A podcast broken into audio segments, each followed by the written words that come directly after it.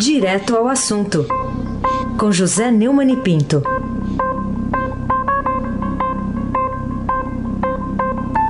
Oi, Neumani, bom dia. Bom dia, Raíssen Abac, o craque. Bom dia, Almirante Nelson e o seu pedalinho. Bom dia, Diego Henrique de Carvalho. Bom dia, Juliano Fonseca, sobrinho do Marechal Hermes, tataraneto do Deodoro da Fonseca. Bom dia, Clã Bonfim, Emanuel Alice Isadora. Bom dia, o melhor ouvinte, o ouvinte da Rádio Eldorado 107.3, Raíssen Abac, o craque. Vamos começar falando de um jogo que você assistiu, mas você vai comentar o aspecto. Você acha que você assistiu esse jogo, né? Óbvio. Ou, é óbvio. Ou o Arthur interrompeu essa. Não interrompeu, não, né? não, não, não. Assistiu junto. Assistiu junto. Assistiu junto. É, boa, boa. É, segundo o Nelson Volter, esse choro é porque o Gabigol perde muito gol. Mas... O Gabigol perdeu 10 gols, mas fez um. É brincadeira, né? Mas enfim, teve lá o jogo CSA 0 Flamengo 2, que foi disputado no estádio Mané Garrincha, em Brasília. E entre o público, Jair Bolsonaro e Sérgio Moro. O Estadão tá falando aqui na legenda da foto, na primeira página, os dois com a camisa do Flamengo, o teste do estádio. Como é que você interpretou os sinais que vieram lá do estádio? É, o teste do estádio foi positivo para o Bolsonaro e, sobretudo, para o Moro. É, é, faz muito tempo, muito tempo, que um presidente da República não se arrisca esse teste do estádio. Você pode até dizer, não, o, o general Médici, por exemplo, era aplaudidíssimo no Maracanã com seu radinho de pilha nos jogos do Flamengo, pelo qual ele torcia, como eu e o Nelson. Agora, já faz tempo isso. Aí, por coincidência, um presidente também militar reformado, no caso, um capitão, é, foi aplaudido. E, e, sobretudo, o Sérgio Moro, né? É, o, o, o, Bolsonaro levou o Moro por causa dessa confusão toda do Intercept Brasil, né? E querendo prestigiá-lo, o porta-voz disse que a, a, relação entre os dois é de camaradagem de confiança. Ele levantou o braço do Bolsonaro. Agora, o importante são as palmas, né? As palmas revelam o, uma coisa que a Cora Honey é, descreveu num, num, num, artigo no Globo. Quer treta, brigue com o Moro nas redes sociais. Ela conta o próprio exemplo dela, que ela faz críticas, faz elogios, né? E quando critica, muito, muita gente dá pau e muita gente elogia. Quando elogia, muita gente. Quer dizer, o, o Moro hoje divide o Brasil, mas a torcida do Flamengo pelo menos o prestigia, né? É, o William Vac escreveu um artigo muito bom, nas quintas-feiras ele escreve no Estadão, chamado Princípios das Válvulas, advertindo o que eu já fiz aqui, né? Que quem calcula a desmoralização da Lava Jato provavelmente verá o contrário. Pode se gostar disso ou não, mas na luta política brasileira já faz tempo que princípios foram mandados às favas. Não sabemos ainda é com quais vamos tentar construir o futuro. A verdade é que aumentou muito o abismo entre o Estado e a nação, as instituições e a cidadania, e aí é preciso reconhecer que quem mandou os princípios às favas há muito tempo foi o Estado, não foi a nação. A nação apenas está tentando reagir e para isso também está mandando os princípios às favas. Aí se abate o craque! Bom, Neumann, ainda sobre esse assunto aí, agora a parte da investigação, né? Para você, é, quais seriam as possibilidades da Polícia Federal chegar mesmo aos hackers que alcançaram as outros alvos? Né? O Estadão de hoje mostra outros alvos também alcançados, né? não só no Judiciário e no Ministério Público. Qual a chance do, da Polícia Federal chegar a esses hackers? É, pelo que o Estadão noticiou, além do, do, do, do Muro e da Lanhol, a juíza substituta do Moro, Gabriela Hart, o desembargador Abel Gomes, relator da segunda instância da Lava Jato no Rio, o juiz Flávio de Oliveira Lucas, do Rio, ex-procurador-geral da República, Rodrigo Janot, os procuradores Januário Paludo, Paulo Galvão, Tamé Danelon, Ronaldo Pinheiro de Queiroz, Danilo Dias, Eduardo Elage, Andrei Borges de Mendonça e Marcelo Weitzel, e até o jornalista do Globo, Gabriel Mascarenhas, né? Há também outros procuradores, auxiliares do Janot, que pediram para não ser identificado. Né? A Justiça Federal já está é, tá dando lá uma matéria no Globo, dizendo, olha, não é muito fácil e tal. Né? Se fosse fácil, eles não estavam fazendo. Né? O que eu sei que é possível, eu me lembro de um caso clássico, quando Alexandre de Moraes era secretário de Segurança do governo do estado de São Paulo, né, resolveu rapidamente um, uma, uma tentativa de, de, chantagem de um hacker do, com a senhora Marcela Temer. De qualquer maneira, é, segundo o Noticiário de Brasília, o vazamento de diálogos do ministro da Justiça está provocando uma mudança de hábito. É, nós ouvimos agora uma, uma explanação do Roberto Godoy a respeito disso. Agora, adotar agora o, um sistema de criptografado e ficar mandando mensagem em telefone particular por WhatsApp ou Telegram é mostrar que no Brasil continua valendo, apesar da nova política, o velho deitado, né? Pura trava na porta depois de arrombado. É ou não é? Raíssen Abac, o craque. o velho deitado, né, que você falou? É, o velho deitado. No meu deitado. caso eu estou sentado, eu sou o velho sentado. Ô, ô Neumann. E sou o touro sentado também, porque eu sou de touro. Ah, também, signo de touro, tá certo. É. Bom, vamos relembrar aqui, traçando um, para, um paralelo. Também você deve estar bem lembrado da Operação Castelo de Areia, né? Que é uma que o nome dela tem tudo a ver com o que aconteceu com ela também, né? Em que que relação que dá para fazer é, entre ela e a Lava Jato? depois que se tornaram públicas declarações do ministro do Supremo Edson Fachin, Luiz Fux e Gilmar Mendes? Olha, o, o relator da Operação Lava Jato do Supremo Tribunal Federal, o ministro Edson Fachin, disse que a Operação Lava Jato trouxe um novo padrão jurídico e de natureza ética e que isso não é suscetível de qualquer retrocesso. É, também na administração pública. Ele, ministro, tem confiança de que isso não é suscetível. Eu não sei. Eu confesso a você que eu não sei, né? É... A gente vê bandido como é invadido a música, comemora. Bandido do, do, flagrado na Lava Jato, o pessoal do PT que fez o maior assalto de toda a história do Brasil, talvez do mundo, comemorando essa pisada de bola, esse escorregão eh, do juiz e dos procuradores da Lava Jato como se fosse uma vitória da cidadania. Não, não é. Nós já vimos na resposta anterior que a cidadania está contra, né? É, veja que, por exemplo, agora apareceu o ministro do Supremo, o Luiz Fux, também nas citações lá do Intercept. E o velho inimigo, mais velho do PT, mas depois ficou amigo, e é o velho inimigo da, da Lava Jato, o ministro Gilmar Mendes, já, já deu, já deu o seu pitaco que, né, as, que a, perguntado se as eventuais provas colhidas ilegalmente poderiam ser anuladas, ele respondeu que não necessariamente. Porque se amanhã alguém tiver sido alvo de uma condenação, por exemplo, por assassinato, e aí se descobrir que é alguma prova ilegal, que ele não é o autor do crime, se diz em geral que essa prova é válida. Quer dizer, é sempre a favor do bandido, é claro, né? No caso não é um bandido, é inocente. De qualquer maneira, temos que esperar os próximos julgamentos do Supremo e os próximos passos a serem revelados lá pelo tal do Glenn Greenwald, lá do Intercept Brasil, Raíssa Abac, o craque. Outro assunto ainda ligado ao Intercept Brasil, o Neumann, o PSL, né, o partido do presidente Bolsonaro, é, que tipo de informações o PSL queria do editor lá do, do site que você citou aí, ao convidá-lo para ir a Brasília dar esclarecimentos. E, e por que que, depois de terem feito o convite, decidiram retirar?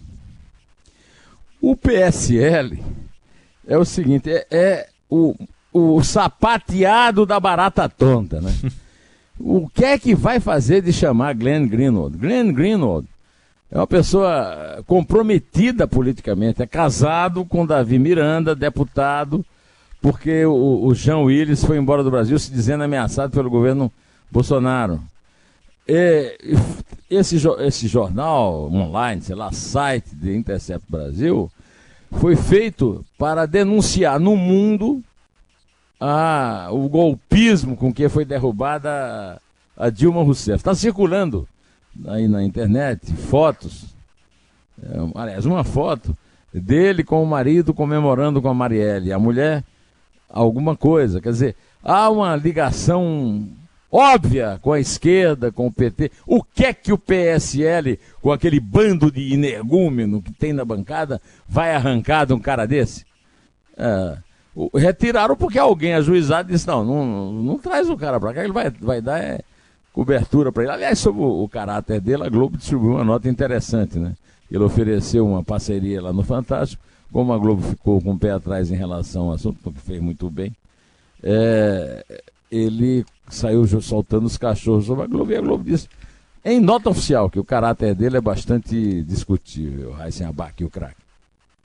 O Neumann, outro tema aqui é o dos índices de criminalidade, né? Saíram ontem alguns índices com, sobre redução, inclusive, do número de homicídios no país nos quatro primeiros meses do ano. Né? No que, que a queda dos, desses índices, que foi divulgada ontem, reflete, na sua visão, uma nova política de segurança a, a, ser adotada pelo governo Bolsonaro e o ministro Moro aí no cargo na justiça? Bom, é, quando o primeiro mês do Bolsonaro é, foi, digamos, é, aplaudido por mim aqui com o registro da queda em oito dos nove crimes monitorados pelo Sinesp, a plataforma do Ministério da Justiça, e foi dada uma notícia na coluna do Estadão em maio, né? Eu já cheguei aqui para dizer uma coisa que foi meio contestada, né? Mas eu continuo achando isso, que o simplesmente efeito demonstração, é, a, a, o aviso à bandidagem de que tem uma nova ação é, governamental a respeito, ainda não impediu casos como o, da, o lá de Manaus, da, da prisão mas está, conforme você mesmo acaba de, de registrar, tendo ainda um efeito positivo na queda dos índices de criminalidade no Brasil. É, isso sem ter sido ainda aprovado o pacote anticrime e contra a corrupção é, do Sérgio Moro lá no Ministério da Justiça. É, essa notícia do, da queda do, do registro dos casos criminais no Brasil durante os eh, cinco, quatro, quatro primeiros meses do governo, é ela demonstra que por trás desse episódio todo, dessa exploração política em torno da Operação Lava Jato, não se limita à Operação Lava Jato e aos criminosos de colarinho branco. É muito provável, não estou aqui acusando ninguém, né? Até porque a própria Polícia Federal está tá reconhecendo que é muito difícil, né, o caso, se tá sobre isso. É, isso aí pode denotar uma reação do crime violento, do, do tráfico de armas e drogas, né? É, da bandidagem em geral. É muito difícil que o pacote anticrime passe no Congresso, mas é um crime contra a nação cometido pelas instituições do Estado. Aí se abaque o craque. Bom, Neumann, a gente vai falar agora também sobre o, ainda o Supremo Tribunal Federal, que proibiu o presidente Bolsonaro de extinguir os conselhos sociais dos governos, muitos deles, a grande maioria criados aí no governo do PT, só que o tá, tá 9 a 0 o julgamento, já está 9 a 0, mas o presidente Dias Toffoli pediu vistas com um julgamento matematicamente definido. O que, que levou a maioria do Supremo, na sua visão, a tomar essa decisão? É uma prova que o, o Supremo está a serviço das corporações das quais ele sai e às quais ele serve, né? Aos políticos e aos burocratas de alto escalão, os chamados marajás, desde os tempos dos Collor, né? E que o Supremo está a favor. Essa decisão é uma decisão absurda, é, uma, é, uma, é um, um, uma entrada violenta na canela da sociedade. Não há sentido, é uma intromissão indevida de um poder no outro e uma demonstração de cinismo generalizada que, que constata tudo aquilo que eu falo do Supremo aqui. Não há lado bom e lado ruim no Supremo. Se existe uma instituição no mundo que não tem lado bom e lado ruim, é só ruim, é o Supremo. Nesse caso, isso está demonstrado. Há uma verdadeira conspiração contra a administração pública num momento como esse, em que o Brasil vive uma crise terrível, é, é, é, o Supremo dá é, guarida a, a, um pedido de ação direta de constitucionalidade do PT contra o decreto. Absurdo.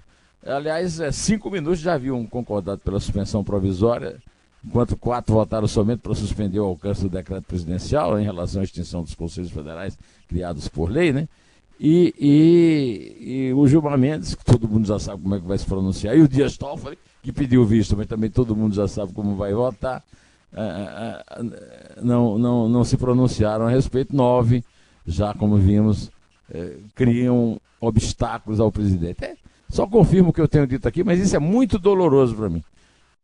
Saber que você tem lá no, um, uma coisa que não é passível de pressão da sociedade, de movimento de rua e de nada, não, nem, não pode ser é, detida pelo, pelos outros poderes, pelo legislativo e pelo, e pelo executivo, mas é, é, só nos resta chorar, como não está fazendo agora, felizmente, Arthur de Castro Pinto. tá bom, então. Aproveita. Vai se abaque o craque. Aprove aproveita, aproveita aí. O, o Alguns minutos aqui. É, aproveita esse, essa folguinha aí. Olha só, hoje vai ser apresentado lá o relatório do deputado Samuel Moreira sobre a reforma da Previdência. Ele vai fazer algumas mudanças lá.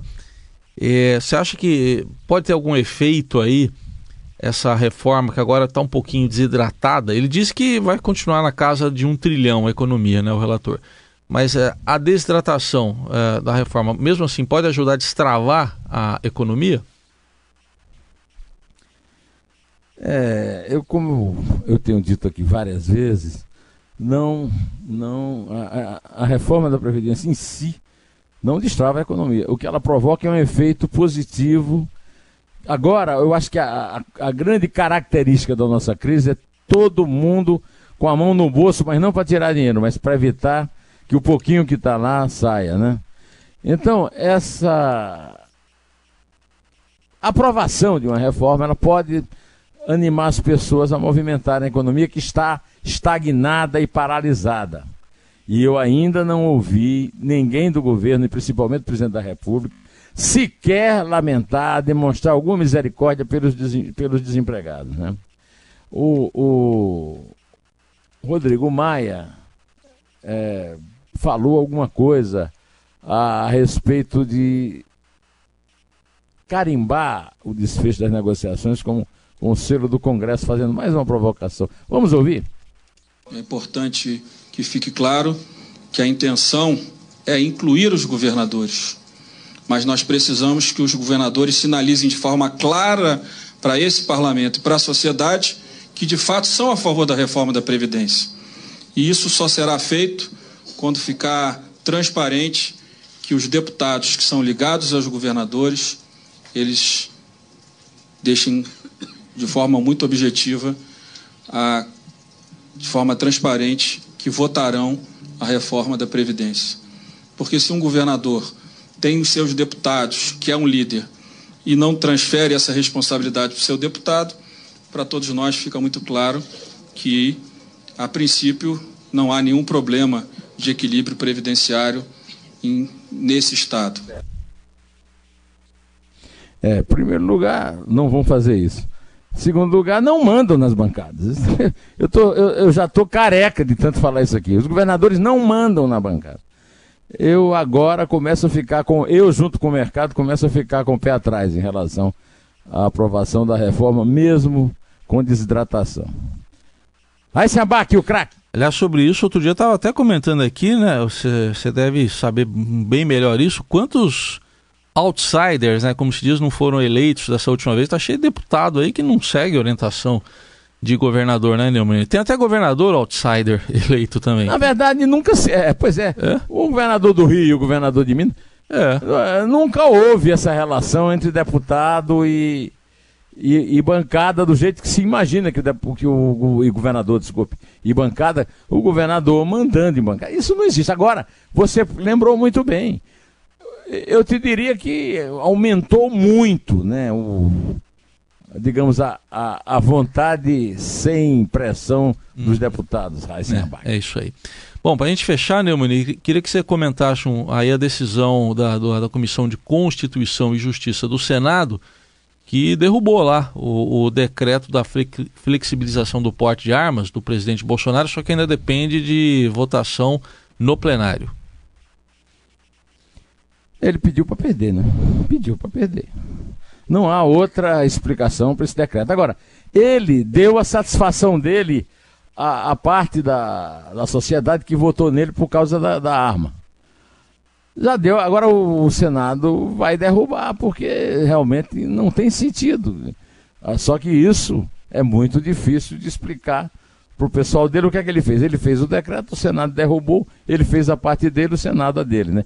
Vamos ouvir o que o Eduardo Girão, senador, falou a respeito, que eu acho que resume bem. Esse assunto ele transcende a questão de direita ou de esquerda ou de centro.